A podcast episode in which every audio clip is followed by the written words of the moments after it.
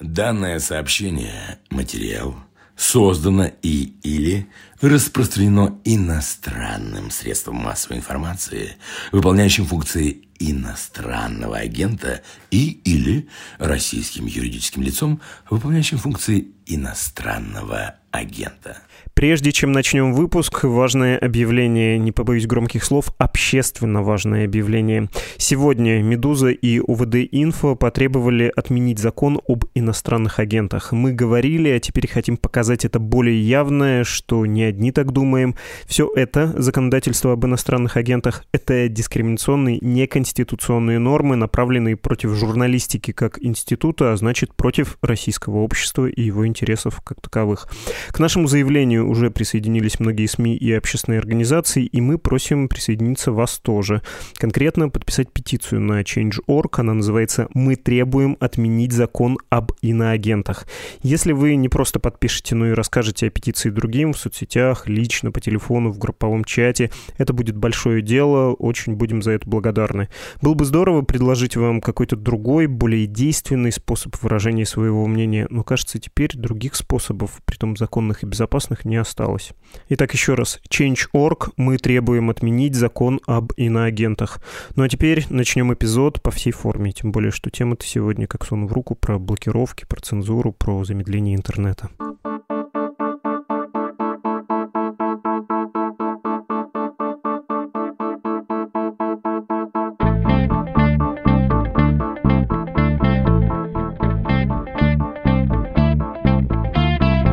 Здравствуйте, вы слушаете подкаст «Медузы» о новостях, которые долго остаются важными. Он называется «Что случилось?» У микрофона Владислав Горин. Сегодня в выпуске. Очевидно, что российские власти все больше и все эффективнее контролируют интернет, в том числе воздействуют на глобальные компании типа Google, Facebook, Twitter.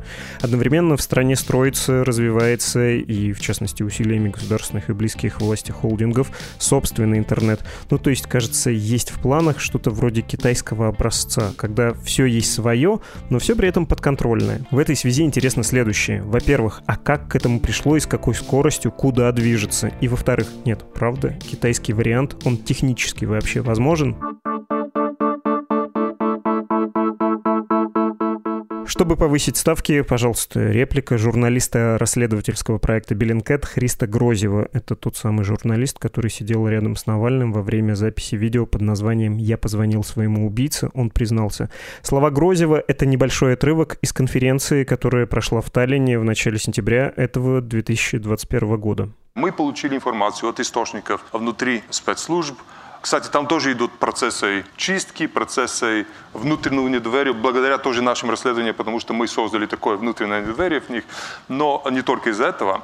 Но вот получили информацию, что сейчас подготовлен конкретный план исчезновения интернета в России путем системы аккредитации всех хостинг-провайдеров, тот, который аккредитирован, означает, что будет давать полную информацию, включая SSL-сессии, включая логи, включая IP-адреса FSB по каждому своему юзеру. И не будет никакой вообще анонимности. А те, которые не будут аккредитированы, включая YouTube, включая вообще все всемирное, Twitter и так далее, у них постепенно на протяжении двух лет будет ограничиваться скорость. И крайняя скорость через два года будет 24 килобита в секунду. То есть для тех, которые жили в 90-х, это та скорость, на которой мы тогда через телефон подключались к интернету. Вот, это означает отключение интернета для России.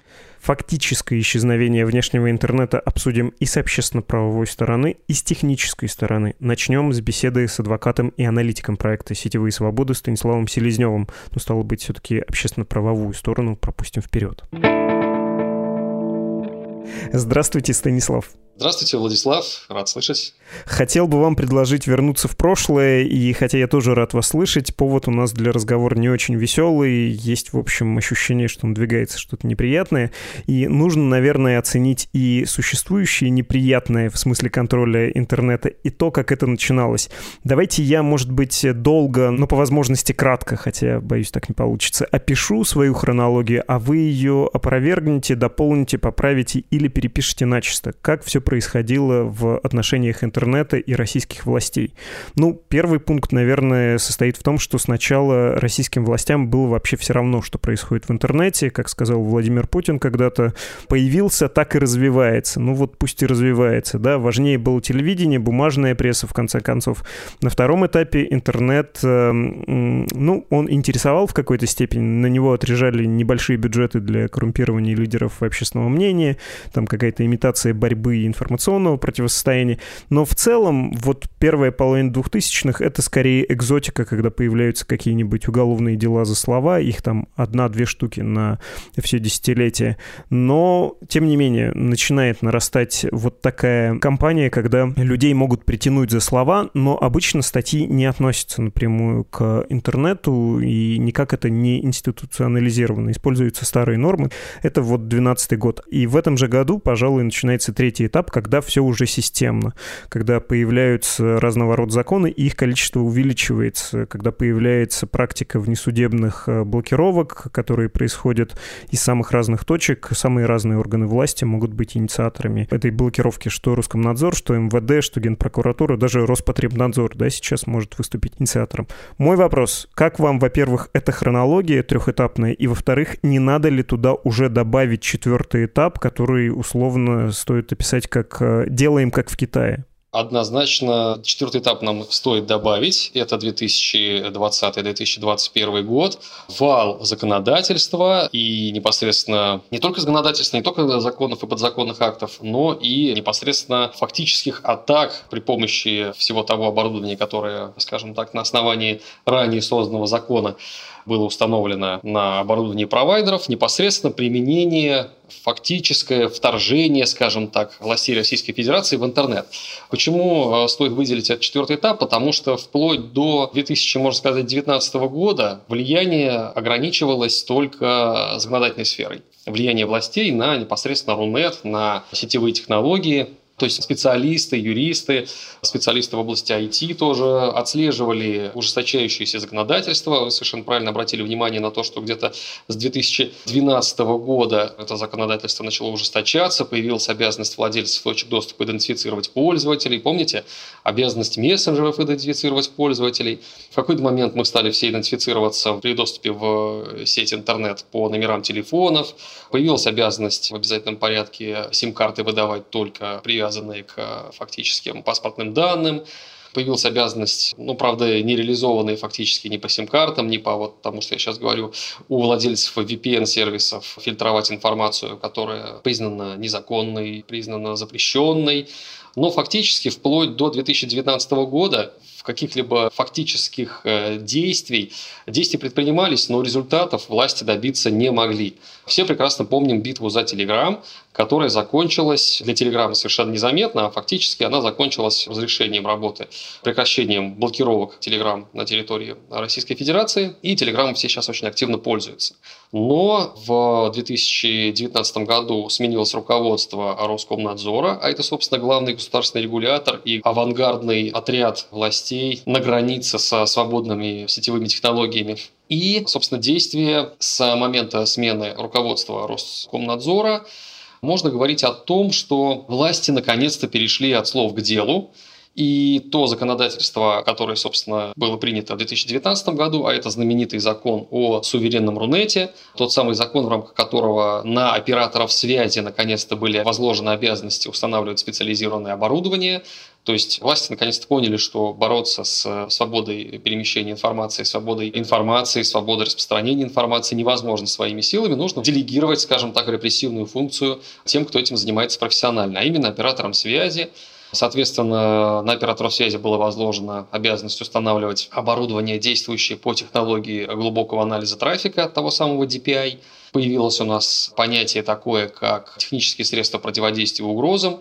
И вот эти самые технические средства противодействия угрозам можно сравнить с системой SORM. Если кто не знает, то это система оперативно-розыскных мероприятий, то самое оборудование прослушки, которое стоит на коммутаторе у любого оператора телефонной связи, и при этом сам оператор телефонной связи не имеет ни малейшего понятия, когда это оборудование включается, когда оно начинает запись, когда оно выключается, чьи переговоры оно записывает. Точно таким же образом начали действовать технические средства противодействия угрозам.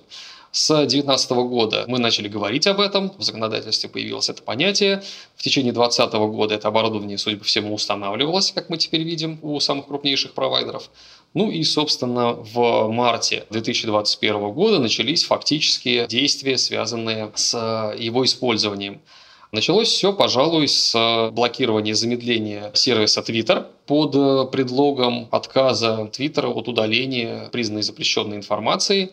Ну и, собственно, до сих пор, если верить сообщениям на сайте Роскомнадзора, ну и, собственно, сведениям фактическому использованию Твиттера, на мобильных платформах медиаресурсы, видео, картинки, любые медиаресурсы грузятся в два раза медленнее на всех мобильных ресурсах, ну и на половине, если опять же верить тому, что пишет Роскомнадзор у себя, на половине стационарных устройств.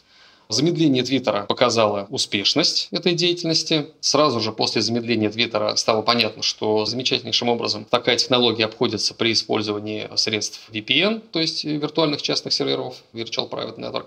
Поэтому следующими совершенно ожидаемо вмешениями для Роскомнадзора стали, соответственно, сервера сервисы VPN. И мы видим, что летом 2021 года впервые с 2014 года. Ведь обязанность, собственно, VPN фильтровать информацию и идентифицировать пользователей была возложена на эти самые сервисы еще в 2017 году, федеральным законом еще июльским июля 2017 года. Но тогда, в 2017-2018 году, администраторы этих самых VPN-сетей, серверов, сервисов насмешливо ответили на требования Роскомнадзора начать наконец-то применять наше действующее законодательство, начать фильтровать трафик, начать ограничивать доступ к запрещенным ресурсам. И на тот момент, на протяжении, получается, уже четырех лет, Роскомнадзор, наши власти Российской Федерации не имели возможности чего бы то ни было этому противопоставить.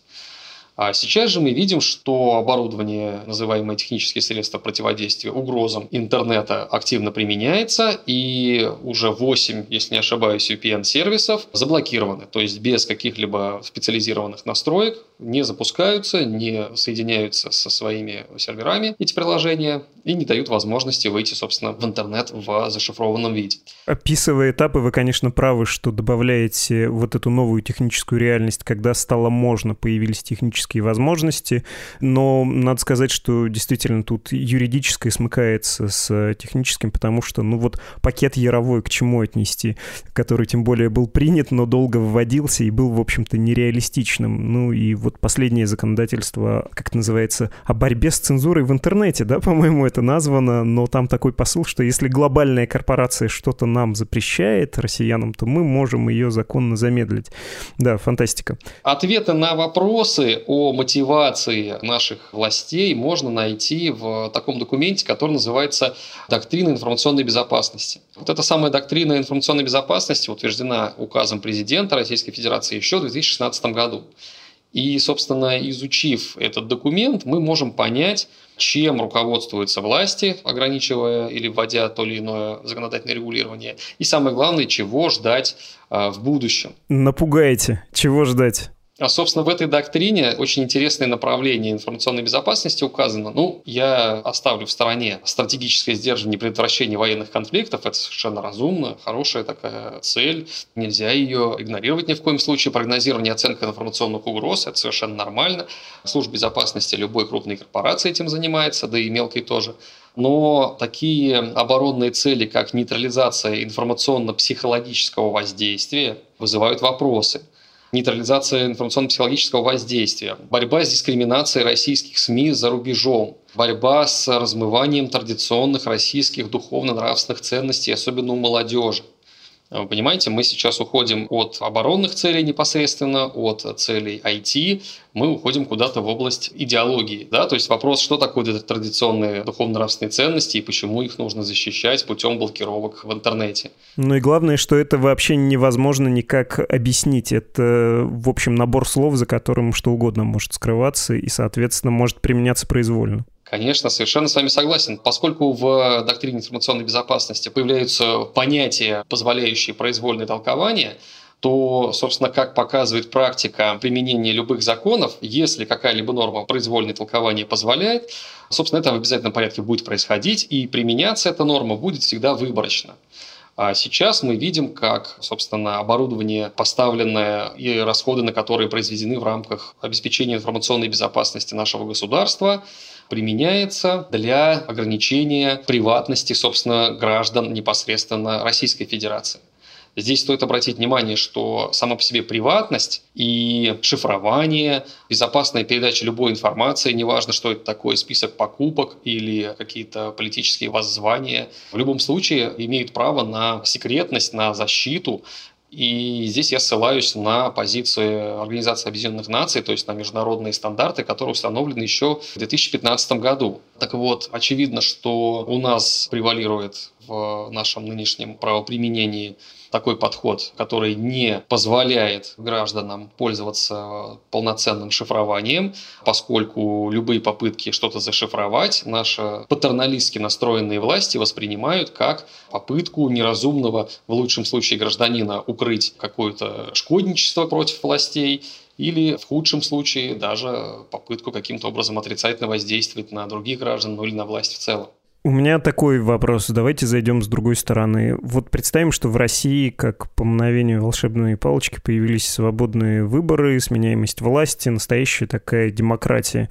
Что из того, что есть сейчас, можно тут же со свистом отменить как антидемократичное, а что вполне могло бы остаться? Ну, учитывая, что страны есть разные, в том числе среди демократических стран, разные есть подходы к интернету. Я про Германию даже не буду говорить. Вот мне Южная Корея кажется примером того, как вроде бы вполне себе демократичная страна, но вход в интернет по паспорту фактически. Ну, то есть, э, что из того, что есть сейчас в арсенале российских властей, так уж страшно? Прежде всего, первое, что приходит в голову, это применение технологии распознавания лиц. Технология распознавания лиц у нас сейчас применяется практически без каких-либо законодательных ограничений, поскольку с 2020 года на территории города Москвы действует экспериментальный режим, отменяющий требования закона о персональных данных относительно изображения лиц. И в соответствии с действующими международными стандартами это, конечно, неприемлемо. То есть слежка и распознавание непосредственно лиц возможно только в отношении граждан, которые подозреваются в совершении того или иного противозаконного деяния, чаще всего даже преступления. Не любого противозаконного деяния, а преступления. Я не говорю здесь об ограничении непосредственно видеонаблюдения. Само по себе видеонаблюдение на сегодняшний день, скажем так, в публичных местах скорее является благом. Но соединение камер видеонаблюдения с э, идентификацией граждан и, соответственно, составление цифровых профилей этих самых граждан, это уже совершенно недопустимое вмешательство в приватность согласно действующим международным стандартам.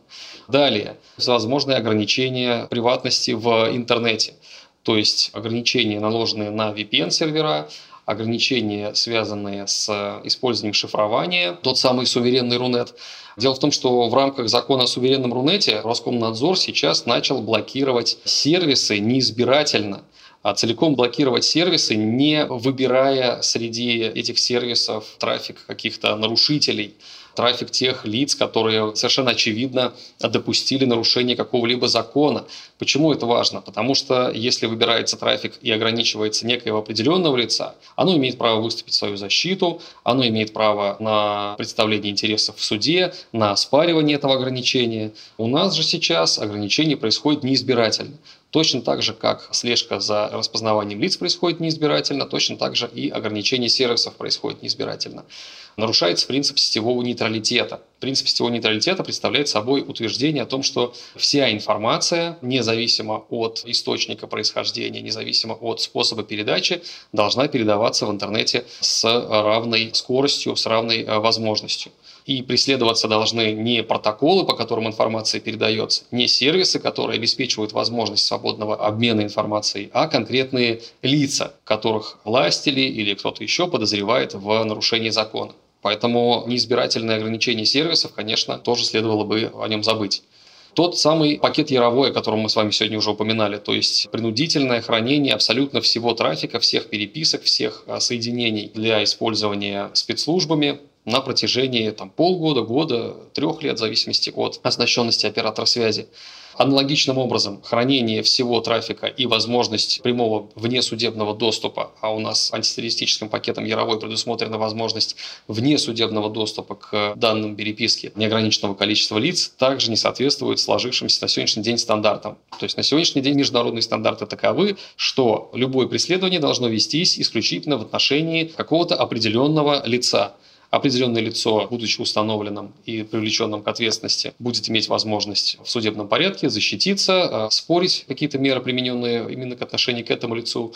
Ну, скажем так, в международной практике считается, что предварительный судебный контроль должен несколько ограничить те же самые спецслужбы в применении вот этой самой разнообразной слежки, изучения трафика, применения технологий распознавания лиц вернуть хотя бы формальный предварительный судебный контроль, который у нас, насколько это возможно, действует в части разрешения обысков в жилище и прослушки телефонных переговоров. То есть сейчас для властей Российской Федерации обыски в цифровом жилище, в профиле человека в какой-либо социальной сети не заслуживают такой же серьезной судебной защиты, как и обыск в реальном жилище. Точно так же прослушка всех соединений цифровых с точки зрения российских властей не заслуживает такой же судебной защиты, как прослушка обычных голосовых переговоров. Понятно. Я хотел вас спросить еще, может быть, про более узкую вещь, про информационное влияние, про цензуру в российском интернете и сослаться на выступление Христа Грозева, журналиста-расследователя, который сказал, вы наверняка слышали эту реплику, потому что она вообще очень заманчивая, да, заманчиво испугаться, послушав его, мол, Твиттер уже затормозили, и сейчас мы слышим претензии к другим американским компаниям за нарушение российского законодательства, ну вот так и отключат потихонечку международный интернет и Рунет э, локализуют. Будет где-то отдельный YouTube, а отдельно у нас в России всякое нашинское. Зачем тебе, товарищ YouTube американский, если ты можешь смотреть Рутуб?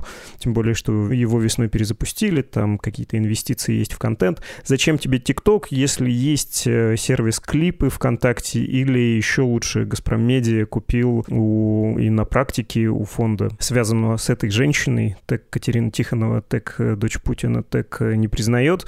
Сервис под названием «Я молодец», да, тоже такой русский ТикТок. И «Газпром» не так давно, Жаров, точнее, «Газпром Медиа», заявлял о том, что да, мы будем его раскручивать. Вот двух недель не прошло. Верите в то, что наступит такое китайское информационное будущее в России, когда есть внутренняя инфраструктура и есть огороженная стена, за которой где-то вот существует американская, неподконтрольная российским властям?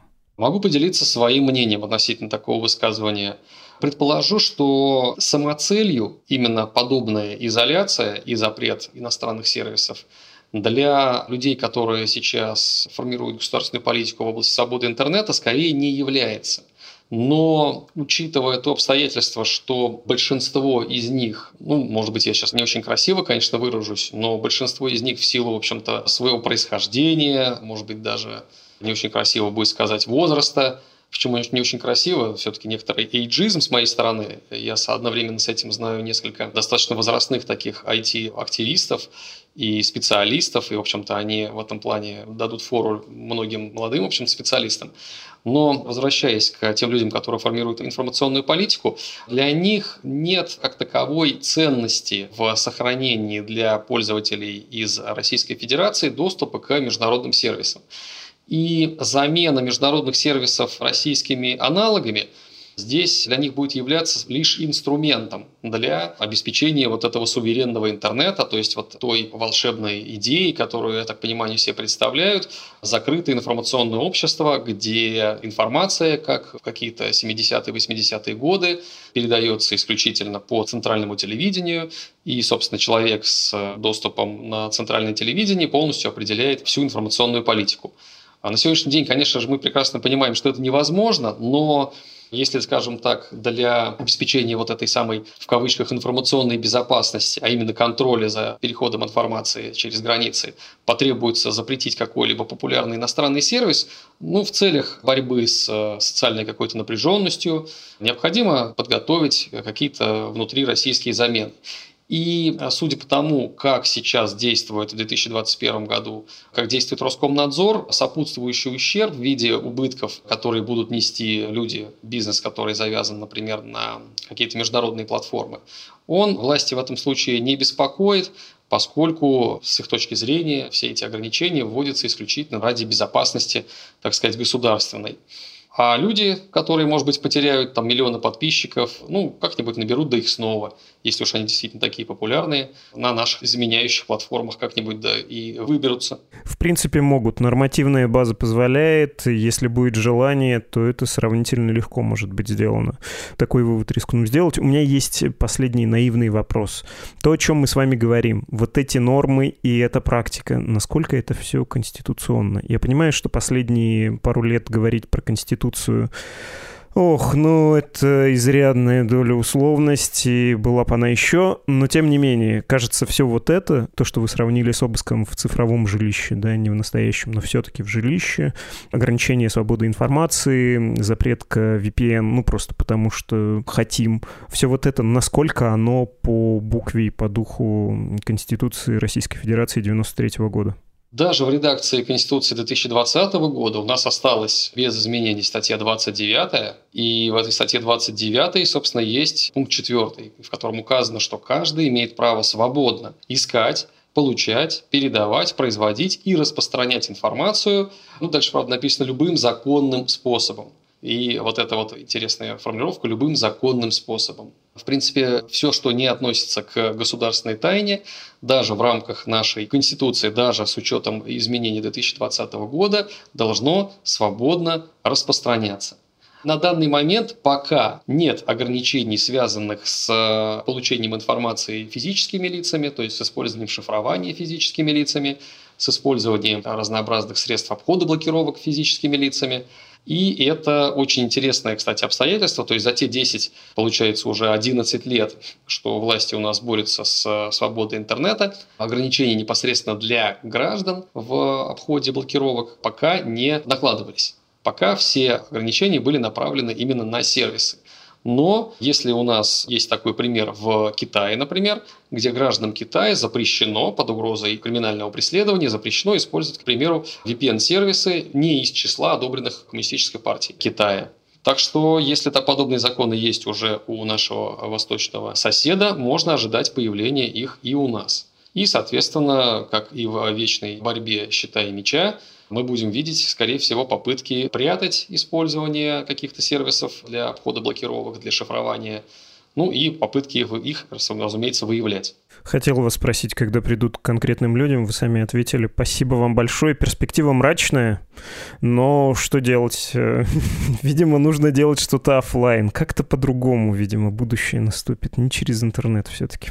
Пожалуй, здесь я не соглашусь, поскольку с технологической точки зрения все то, что применяет сейчас Роскомнадзор, фактически уже имеет возможности для обхода.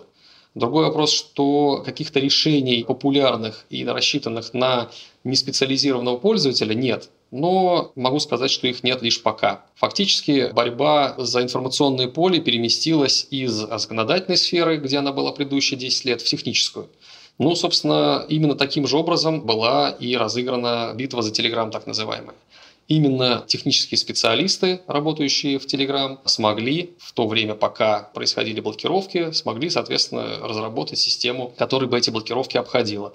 На сегодняшний день мы находимся ровно в такой же ситуации. Точно так же, как под эгидой Роскомнадзора и по госзаказам работают сотни, я уверен, достаточно компетентных технических специалистов, не менее тысяч, а то и десятки тысяч не менее компетентных технических специалистов сейчас, энтузиастов свободного интернета, работают над тем, чтобы предоставить возможность неподготовленным гражданам вот эти самые блокировки обходить уже на том уровне, по которому они существуют сейчас.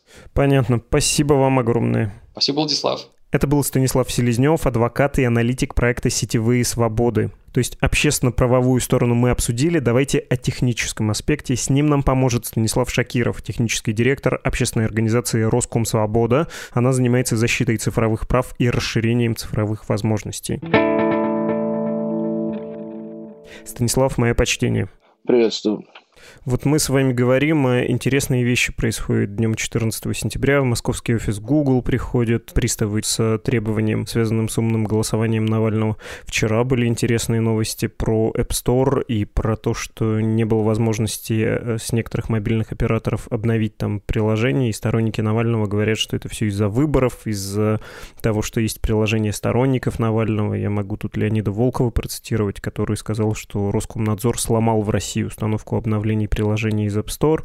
Он считает, что это как раз из-за их приложения, и якобы там есть механизм, который позволяет обходить эти блокировки сейчас, и важно обновиться. Что думаете об этом? Это все происходит именно поэтому? В данном случае это происходит, конечно, именно поэтому. Другое дело, что велика вероятность, что какие-то из механизмов ведения этой войны против приложений Навального будут использованы против нас с вами, всех граждан России, в будущем, да, ну то есть там, как, например, блокировки работают с 2012 года, так, например, какие-нибудь новые блокировки или новые технологии могут после вот этой пробы, если эта проба окажется успешной, использоваться дальше, потому что, в общем-то, курс на подконтрольный интернет взят очень давно, и по этому курсу все очень давно в России движется. Смотрите, курс был взят, но сначала двигались э, по нему застревая во льдах, я бы сказал, раз мы используем такие метафоры. А сейчас как будто изобретен ледоход, который позволяет проламывать э, вот это полотно и идти по нему более-менее уверенно. Та самая ТСПУ, например, работает, э, созданная благодаря законодательству о суверенном интернете. Можно ли сказать, что, в общем-то, мы уже оказались в реальности, когда все это действует примерно по китайскому образцу? И почему это случилось так быстро? Ну, я бы здесь на самом деле не сказал бы, что это произошло только в этом сентябре. На самом деле, вот если брать исходную историю, с чего началась цензура Рунета в России, это же на самом деле арабская весна, которая испугала администрацию президента и которая решила, что надо как-то не допустить подобный сценарий в России. После этого был Майдан, который тоже подлил желание это совершить. И кроме как установки технических средств, которые могут блокировать какие-то интернет-соединения, здесь же еще большой вопрос в, ну, по сути, монополизации рынка интернет-провайдеров маркетинга в России, в самоцензуре, которая уже у всех пользователей соцсетей, по-моему, на автомате работает. Да, это же тоже звенья той же самой цепи по подконтрольности интернет-пространства. Собственно, техническая история, да, это та история, которая, наверное, можно сказать, что началась с блокировок в 2012 году, ну а сейчас появился новый, более совершенный механизм для фильтрации блокировок, который в сентябре Роскомнадзор тестирует на приложениях Алексея Навального и умного голосования. Вот, поэтому я бы сказал, что тут вот такая история, если смотреть на нее цельно. Первое масштабное тестирование произошло на Твиттере. Конкретно ТСПУ произошло на Твиттере, да. Это было, по-моему, в марте. Угу, когда было замедление, и, в общем, оно до сих пор не вполне остановлено. Понятно. И в основном у мобильных, кстати, операторов, да, происходит. Тоже новости из э, той же серии, что и App Store, что и появление приставов в э, российском офисе Google. Ростелеком сказал, что нужно заблокировать публичные серверы Google в пресс-службе компании. Я цитирую, паре подтвердили подлинность документа, из которого стало известно. Он э, был в телеграм-каналах опубликован, и пресс-служба сказала, речь идет о технологических работах, направленных на повышение надежности и оптимизации работы сети связи, но умное голосование там тоже упоминается. Это формулировка про то, что мы тут вообще-то не цензурой занимаемся, а обеспечиваем устойчивость Рунета, она, в общем, фасадная и звучит очень давно. Это хоть отчасти правда, вот с технической точки зрения, все, что происходит, оно обеспечивает стабильность работы российского сегмента интернета или нет, это прямая ложь? Ну, здесь как можно ответить? Если представить возникновение событий, которых никогда не было в мире, о том, что организации, которые управляют интернетом, это независимые организации, в которые входят делегаты от разных стран, вдруг целенаправленно все решили как-то там повлиять на Россию, от чего-то ее отключить, то потенциально эта инфраструктура может помочь. Но поскольку в истории мирового интернета ни разу ни одну страну, ни Северную Корею, никого не отключали, просто потому что интернет управляется так, что ни одно национальное государство или группа национальных государств не может повлиять на функционирование интернета, то больше похоже и больше верится в то, что под этими лозунгами производится цензура. И, по сути, покорение неподконтрольного пространства, да, которое достаточно сильно мешает, потому что формирует свою повестку дня, в отличие от того, что желается. Но, опять же, если представить, что вот эти вот события, которые никогда в жизни не происходили, вдруг произошли бы, потенциально, конечно, это могло бы помочь. И, конечно, при разработке законопроектов это мнение было высказано, и его поставили на фасад.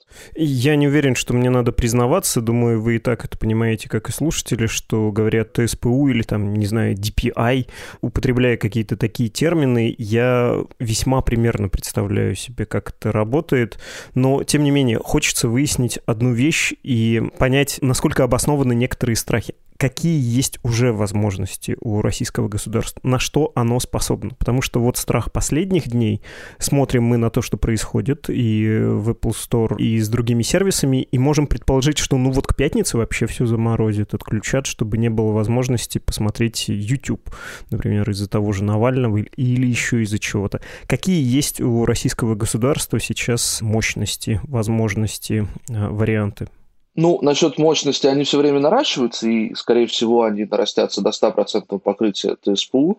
ТСПУ это, ну, по сути, да, ТСПУ, система DPI, это некоторый черный ящик, который ставится каждому провайдеру в России, и через которого проходит весь трафик от пользователей куда-то в сеть, и этот трафик этими черными ящиками может фильтроваться.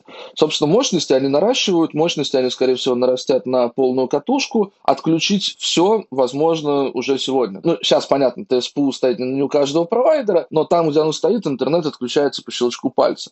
Другое дело, что любые шатдауны, которые устраиваются государством, они же под собой несут еще некоторые экономические последствия. То есть точечно отключить YouTube, но не отключить что-то другое невозможно. То есть, отключая YouTube, скорее всего, перестанут работать смартфоны на операционной системе Android потому что, отключив YouTube, нужно будет блокировать ресурсы Google. Ресурсы Google, они не только для YouTube используются, а в том числе для телефонов Android, которые, наверное, в России используют процентов 80 населения.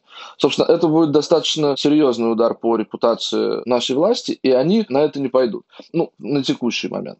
Поэтому вся вот эта вот история с интернет-цензурой – это история с э, системой сдержек и противовесов. Когда блокировали Telegram, очень хотелось заблокировать Telegram, но теми механизмами, которые в первые дни эффективно блокировали Telegram, получилось, что не работало примерно четверть сервисов в том числе и российский, Сбербанк онлайн пострадал, и куча зарубежных, которые люди используют и для коммуникации. WhatsApp, насколько я помню, прилег на какое-то время.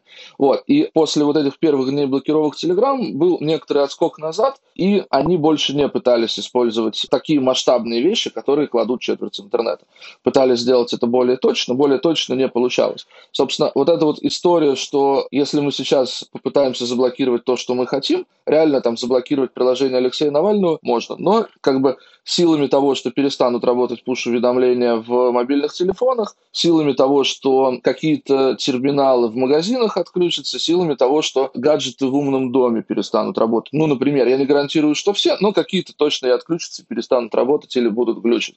Вот дальше Роскомнадзор выбирает, или не Роскомнадзор выбирает, но кто-то выбирает. Можем мы пойти на такие жертвы? Как воспримут люди такие отключения или нет? Собственно, вот вопрос, что можно сделать сейчас – он вот ровно в этих рамках. По идее, сделать можно все, что угодно, но будут сопутствующие потери. Какие точно мы не знаем, надо тестировать. И, собственно, недавно с отключением DNS и, вероятно, вчера с отключением App Store и Google Play, это были ровно тестирование того, какая параллельная инфраструктура поляжет, если Роскомнадзор сделает те или иные действия. Собственно, результаты этого эксперимента, скорее всего, есть только у Роскомнадзора, поэтому они по этим результатам будут делать выборы. Блокировать тем или иным способом или нет. Вот. Но тут еще надо понимать, что когда мы помним, было замедление Твиттера, там была очень курьезная ошибка, когда они пытались замедлять Твиттер, они замедляли трафик, который идет на домен t.co. То есть это домен, принадлежащий Твиттеру, который подгружает дополнительную информацию, картинки, видео и так далее. И в итоге инженеры Роскомнадзора вбили эту штуку как регулярное выражение в, видимо, там, пункт управления этими DPI-системами, и вбили это как замедлять все домены, в которых встречается не только словосочетание t.co, но и как все домены, в котором просто встречается tco, потому что в рамках тех регулярных выражений точка обозначает, по-моему, любой символ даже. Вот. И в этом случае и Russia Today упала, и Ростелекомовские сервисы упали и так далее. Это, в принципе, говорит о том, что на текущий момент квалификация роскомнадзоровских инженеров не самая высокая, раз они допускают такие ошибки. Ну и, как следствие, у нас бывают очень большие сопутствующие потери при блокировке чего-либо, в том числе и по этой причине. Ну, то есть, если пугать слушателей какими-то странами, каким-то страновым опытом, надо говорить, конечно, не Китай, а Белоруссия, когда там во время протестов отключили интернет, ну уж отключили, так отключили, все вплоть до покупок в магазинах встало.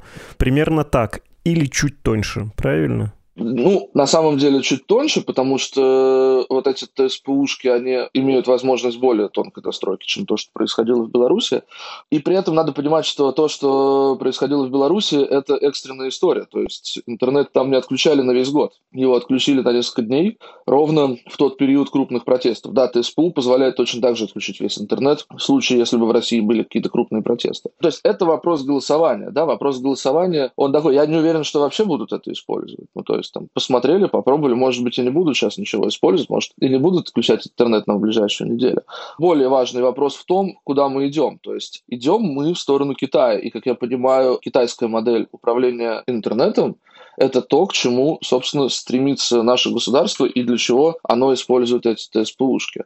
И насколько мы можем туда прийти, это очень большой вопрос, потому что если чисто технологически мы можем туда прийти, но, опять же, дальше встают вопросы экономики, потому что мы не можем быть Китаем, и что будет дальше, да, то есть это будет очень неприятная история, если в сторону Китая мы все-таки двинемся более уверенными шагами. Я, если можно, чуть подробнее про это потом спрошу. Хочется уточнить, вы уж простите, про ближайшие дни. Вы сказали, что могут и не применять это на голосовании. Ну, вот так, чисто внешне. Понимаю, что у вас нет данных, и вы сами сказали, что в Роскомнадзоре, видимо, есть э, данные, как это сработало. Чисто внешне, как вам кажется, это учение это демонстрация силы или это настоящая стрельба по мишеням с таким расчетом, что, возможно, в ближайшие дни нужно будет дернуть этот рубильник? Я думаю, что это были учения с целью понять, можем ли дернуть рубильник, если нам так прикажут. То есть тестирование блокировки DNS-серверов публичных от Google и от Cloudflare — это в чистом виде тестирование, а что будет, если вот мы возьмем и на выходные отрубим. Непонятно, что они увидели, но понятно, что они могут попробовать это отключить на выходные. Это правда. То есть вопрос на самом деле, стоит ли какую-то жесть применять с интернетом или не стоит именно на выборах — это же вопрос политический, а не технологический. Поэтому здесь, не знаю, мне сложно понять, что будет использовано. Но я думаю, что какие-то вещи типа там блокировки DNS могут быть использованы, а то, что мы получим там какие-то большие шатдауны без протестов, то и отключения интернета не будет. Важно было это уточнить, чтобы понимать, как это примерно выглядит с их стороны. Ну, то есть, скорее всего, какой-то большой начальник мог задать вопрос, ну что, попробовали, нормально, Сбербанк не упадет по всей стране? Нет, товарищ, э, и дальше звание не упадет. Ну, хорошо, будьте наготове, да, с работы не уходите в эти выходные, можем вас задействовать. Э, фантазирую, фантазирую, конечно, ничего не знаю такого. Давайте поговорим еще про, э, собственно, Китай, и нам то, как это может выглядеть, пообещал журналист-расследователь Христа Грозев, который сказал, что, ну вот да, будет э, что-то на вроде китайского интернета, внутри продукты есть отечественные, они работают нормально, есть Рутюб вместо Ютуба, а настоящие американские американский оригинальный YouTube будет э, очень медленно работать. К этому все вполне может прийти, вы говорите. И единственное, что мешает, то, что мы не Китай. У нас не миллиардный рынок, и построить свой YouTube или Twitter или что угодно, это не так экономически оправданно, как в Китае. Ну, это экономически невозможно, скорее всего, в нашем случае. И можно уже видеть, что текущая ситуация с инвестициями в Рунет, она примерно следующая, что те, у кого здесь были деньги, они практически все вывели свои венчурные фонды с территории России – в случае, если какие-то русскоязычные стартапы имеют российскую юрисдикцию, они не могут претендовать на зарубежные инвестиции, но если они не китайские.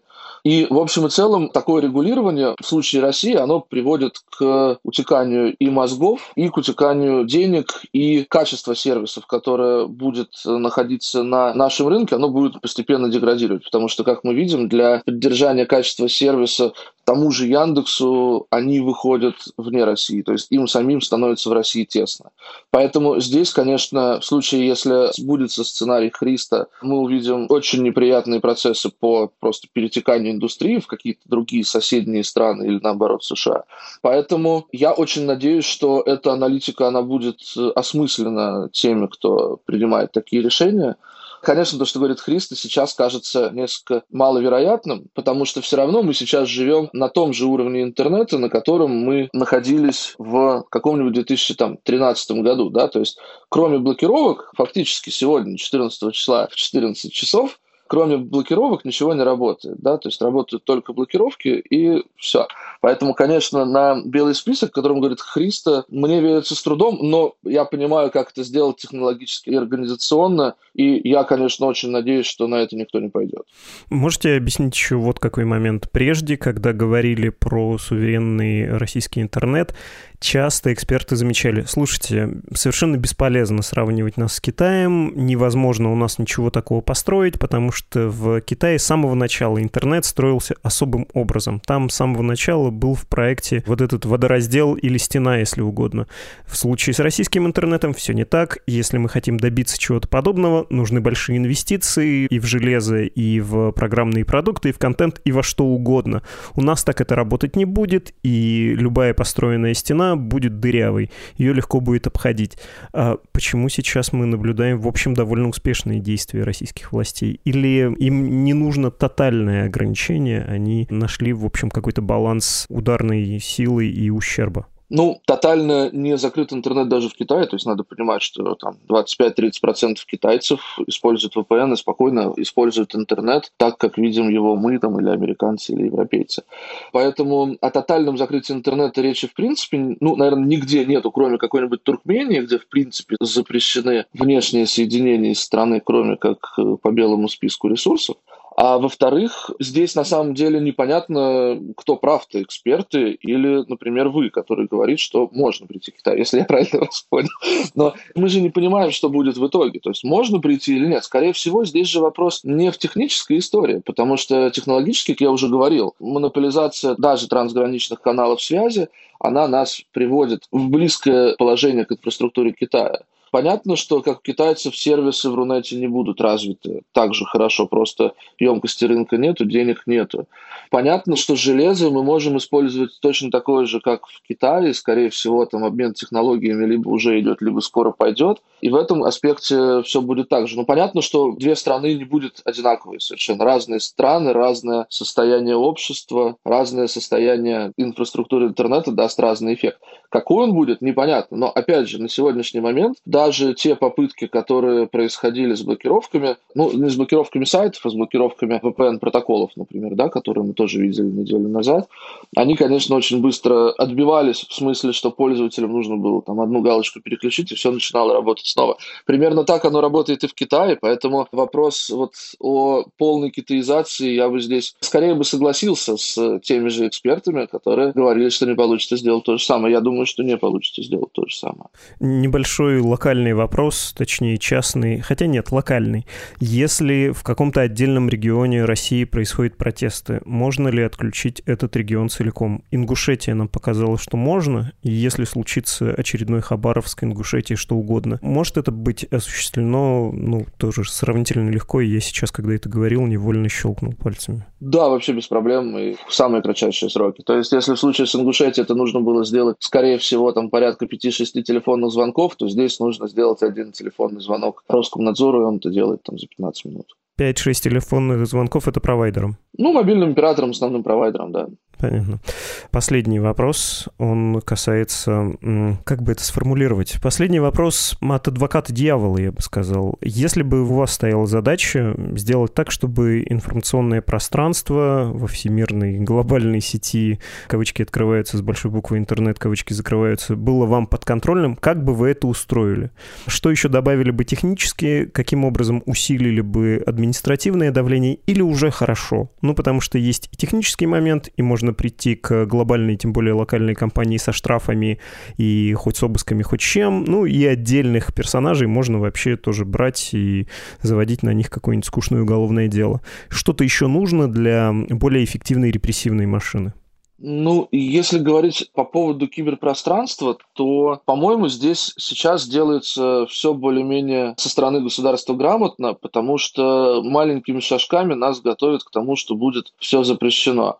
И потихонечку проходят тесты, как люди отреагируют, чтобы быстренько, аккуратненько привыкли к блокировочке этого, привыкли, свыклись через там пару месяцев что-нибудь новое.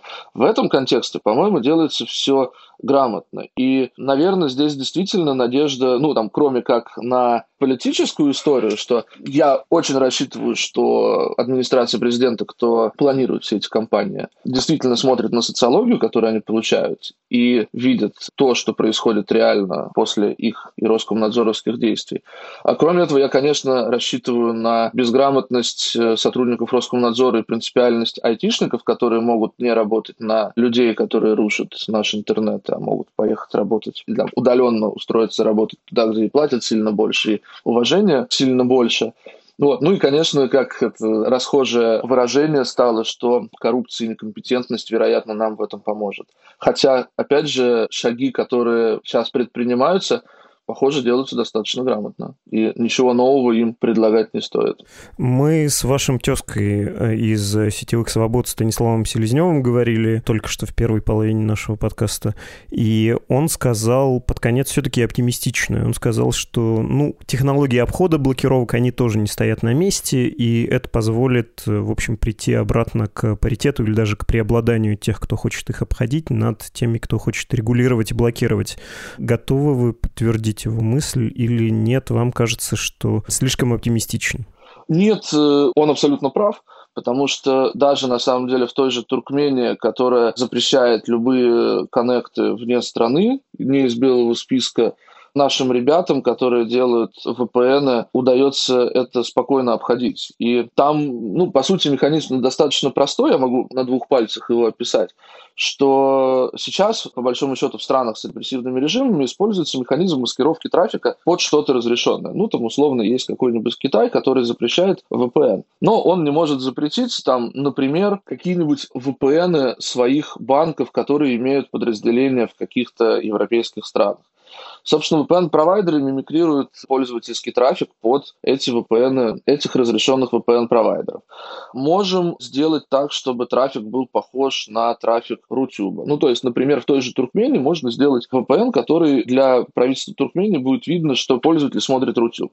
Пользователь на самом деле гоняет трафик, который ему нужно, но провайдеры и местные спецслужбы, которые контролируют каналы связи, будут видеть, что это Рутюб. Рутюб там разрешен, поэтому VPN работает. Собственно, вот такие вот истории они работают везде. В Китае многие VPN-провайдеры показали, что нет особо проблем переписать свой протокол так, чтобы это не было заметно для искусственного интеллекта, который стоит на страже китайских цензоров который скоро, скорее всего, у нас начнет работать примерно так же. Поэтому это бесконечная история. Государство никогда не могло победить технологии, но, собственно, технологии тоже никогда не могли победить государство. Поэтому это бесконечные кошки-мышки, где обычно разработчики технологий все-таки стоят на шаг вперед. Поэтому, что бы ни происходило, при желании, скорее всего, мы всегда будем иметь доступ к первозданному интернету, если поставим перед собой такую цель. Но при этом, конечно, надо понимать, что основное количество населения страны будет иметь тот интернет, который захочет им показывать государство, просто потому что им не особо хочется что-то обходить и что-то себе устанавливать, настраивать и так далее. Ну и нельзя их за это винить. На самом деле люди часто не уникают. Угу. Спасибо вам огромное. Спасибо вам. Это был Станислав Шакиров, технический директор общественной организации «Роскомсвобода». Свобода.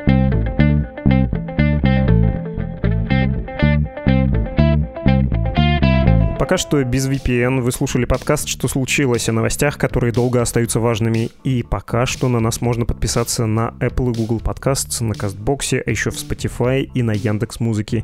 Немедленно, в смысле без задержек, этот эпизод и другие можно воспроизвести даже на YouTube. support.meduza.io — адрес, который еще не запрещен, так что спешите отправлять нам пожертвования через эту страницу. Подкаст собакамедуза.io — адрес для личных сообщений нам. До свидания. Thank you